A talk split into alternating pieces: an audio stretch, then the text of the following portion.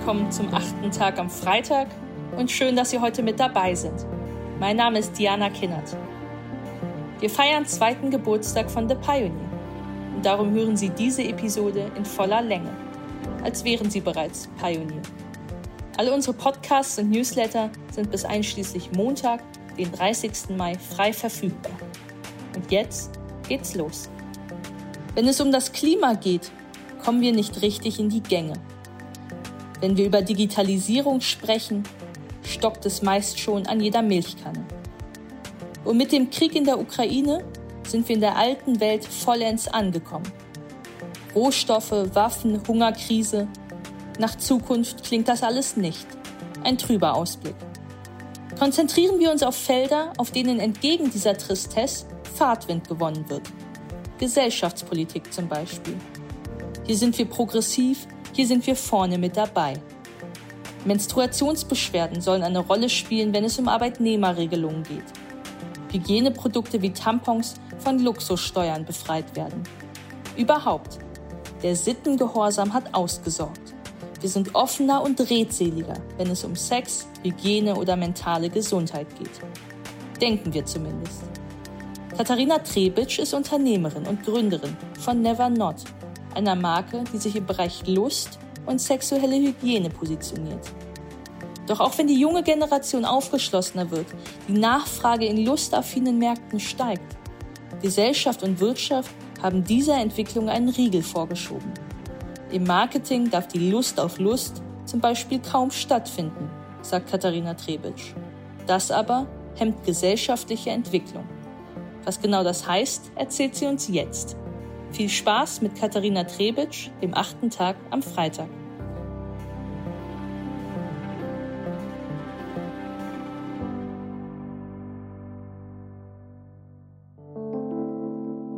Hey, schön, dass Sie zuhören. Ich freue mich, dass ich heute die Möglichkeit bekomme, hier einige Minuten zu sprechen. Und darum geht's. Unsere Gesellschaft hat mehr Bock auf Sex als unsere Wirtschaft. Um zu erklären, wie ich zu diesem Schluss gekommen bin, möchte ich mich zunächst vorstellen. Mein Name ist Katharina Trebitsch. Gemeinsam mit Anna Kössel habe ich im November 2020 die Sexual Wellness Brand Never Not gegründet. Unser erstes Produkt waren Tampons, die Sie während des Geschlechtsverkehrs verwenden können. SexarbeiterInnen tun dies übrigens schon seit Jahrzehnten, also mit sogenannten Soft-Tampons Geschlechtsverkehr haben. Durch den Tampon haben wir uns von Tag 1 auf zwei Märkten positioniert, dem Female Hygiene Markt und dem Sexual Wellness Markt. Zum Verständnis. Der Markt umfasst alle Produkte wie Sexspielzeug, Gleitgel, Kondome und andere Verhütungsmittel. Plattformen, die diese Produkte vertreiben, Nahrungsergänzungsmittel, die die Libido fördern oder Apps, die ihr Liebesleben bereichern. Je nach Quelle wird der Sexual Wellness Markt bis zum Jahr 2027 auf 108 Milliarden US-Dollar wachsen. Nicht wirklich verwunderlich. 47 Prozent der Männer in Deutschland verwenden Sextoys, bei Frauen sind es sogar über 60 Prozent. 80 Prozent der Frauen masturbieren regelmäßig, bei den Männern sind es 93 Prozent. Und Sex haben wir sowieso alle. Zumindest die meisten. Der entspannte Umgang damit wird glücklicherweise immer unverkrampfter. Morgens sitzen wir gemeinsam im Meeting, am Abend swipet man die Arbeitskolleginnen oder Eltern aus der Kita auf den Dating-Apps von links nach rechts. Das liegt auch daran, dass Firmen wie Amorelie eigentlich schon vor Jahren Sexualität gesellschaftlich enttabuisiert haben. In fast jedem Haushalt ist zur Weihnachtszeit schon einer der Adventskalender aufgetaucht und es liegt mindestens ein Toy im Nachttischschränkchen. Es ist also kein Wunder, dass seitdem Startups von hungrigen Menschen gegründet werden, dass die Forschung, Technologie und Medizin immer größere Erkenntnisse erlangen und sich entwickeln. Auch in den sozialen Netzwerken werden Sexualtherapeutinnen, Sexfluencerinnen und Aktivistinnen immer sichtbarer. Also grundsätzlich eine positive Entwicklung und alles ziemlich normal. Nach sexueller Revolution schreit das nicht, oder? Trotzdem befinden wir uns mit Nevernot in einer Bubble. Klingt komisch bei einem prognostizierten Volumen von 108 Milliarden US-Dollar im Jahr 2027. Ist aber so. In dieser Bubble befinden wir uns mit den oben genannten Akteuren, Sexfluencerinnen, Forscherinnen, junge Firmen und kaum Konzerne, die das Potenzial des Sexual Awareness Marktes sehen oder auf Deutsch die Lust der Leute. Ja, wir sind eine Firma und keine NGO. Das bedeutet, dass wir Kundinnen, Mitarbeiterinnen und Investorinnen haben, dass wir Geld verdienen, aber auch, dass wir Arbeitsplätze schaffen und selber als Gründerin beruflich alles auf eine Karte gesetzt haben. Und ja, am Ende müssen die Zahlen stimmen, damit es läuft. Trotzdem haben wir Werte, nach denen wir leben, die zu den Säulen unseres Unternehmens gehören. Never Not steht für Gleichberechtigung, Inklusivität und Freiheit. Denn so leben wir, so lebt unsere Umwelt und das wollen wir weitergeben.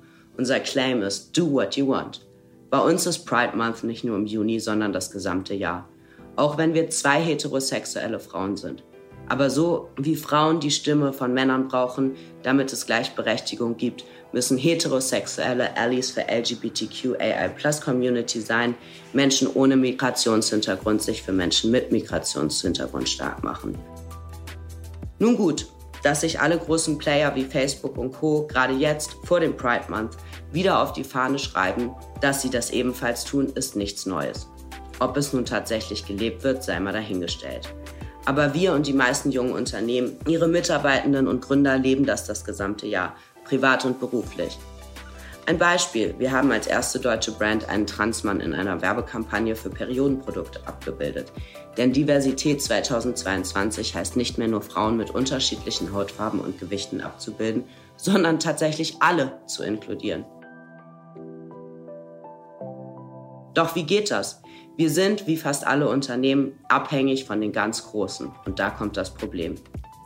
Diese Unternehmen, die gemeinsam mit Agenturen Diversity-Kampagnen entwickeln und zum Pride Month für vier Wochen ihre CI in den Regenbogenfarbtopf schmeißen. Für vier Wochen bis zum nächsten Jahr. Neulich war ich auf einer Veranstaltung von einer großen Firma. 120 Menschen, alle waren weiß. 116 davon Männer, vier Frauen. Nicht sehr divers. Ich bin mir dennoch sicher, dass auch dieses Unternehmen sich die Regenbogenfahne umwerfen wird. VCs dürfen noch immer nicht in Startups aus dem Sexual Awareness Feld investieren. Zumindest nicht alle. Und wenn es zum Thema Marketing kommt, dann wird es richtig kompliziert und die Luft ganz dünn. Als Unternehmerinnen sind wir abhängig von Facebook, Google, TikTok. Wir können nicht auf diese Konzerne verzichten. Aber die machen die Regeln, die Regeln für Ads. Für das, was man im Marketing darf oder nicht. Nevernot ist weitaus nicht das einzige Unternehmen, das in den letzten Jahren gegründet worden ist und sich mit Sexual Wellbeing befasst. Die Berliner Bubble ist voll mit innovativen Ideen und GründerInnen. Weltweit sieht es so aus. Wir alle teilen eins.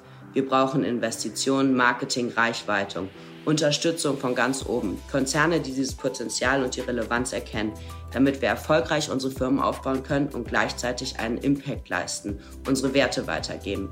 Wir müssen Werbung machen, wir können und wollen nicht nur eine Regenbogenflagge überschmeißen, aber das ist schwierig.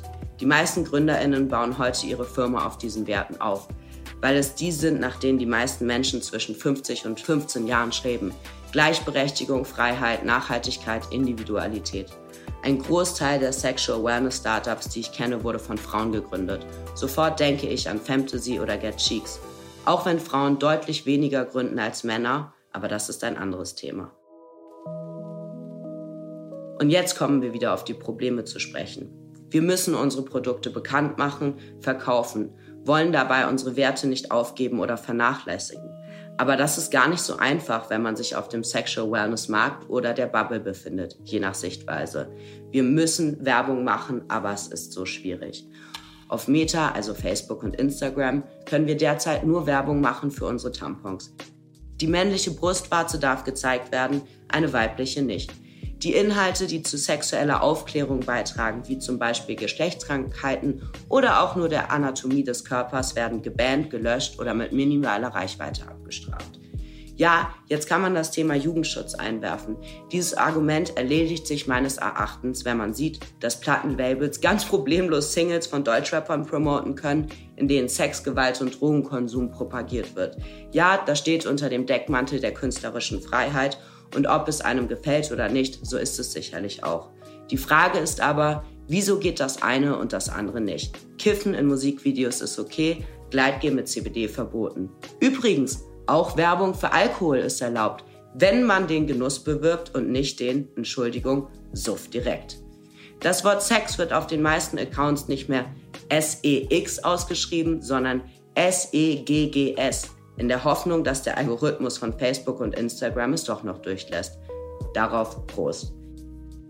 Sex sollte unpolitisch sein. Nicht Themen wie sexuelle Orientierung, sondern der Akt an sich. Sex soll Spaß machen und Ekstase und Glück bescheren. Urlaub fürs Gehirn sein, aber so ist es eben nicht. Sex ist oft kompliziert, privat und in der Wirtschaft. Zu Hause, im Freundeskreis oder in der Beziehung ist er vielleicht schon enttabuisiert, aber definitiv nicht da, wo wir uns aufhalten und auch inspirieren lassen, wo Geld verdient wird, im Internet.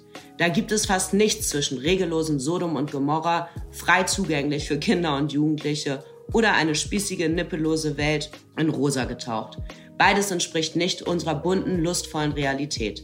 Liebe EntscheiderInnen, machen Sie Platz dafür, bewegen Sie sich, liebe Wirtschaft. Nicht nur zum Pride Month, Weltfrauentag oder der nächsten Marketingkampagne. Geben Sie uns und unseren Ideen die Reichweite auf den Plattformen, auf denen wir tagtäglich unterwegs sind. Seien Sie offen und nicht verklemmt in Ihren Entscheidungen. Im Bett sind Sie es wahrscheinlich doch auch nicht, oder?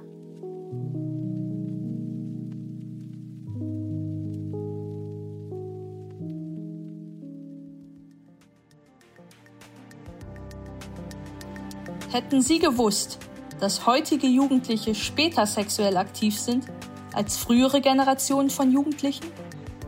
Das will eine Studie der Bundeszentrale für gesundheitliche Aufklärung aus dem Jahr 2020 herausgefunden haben.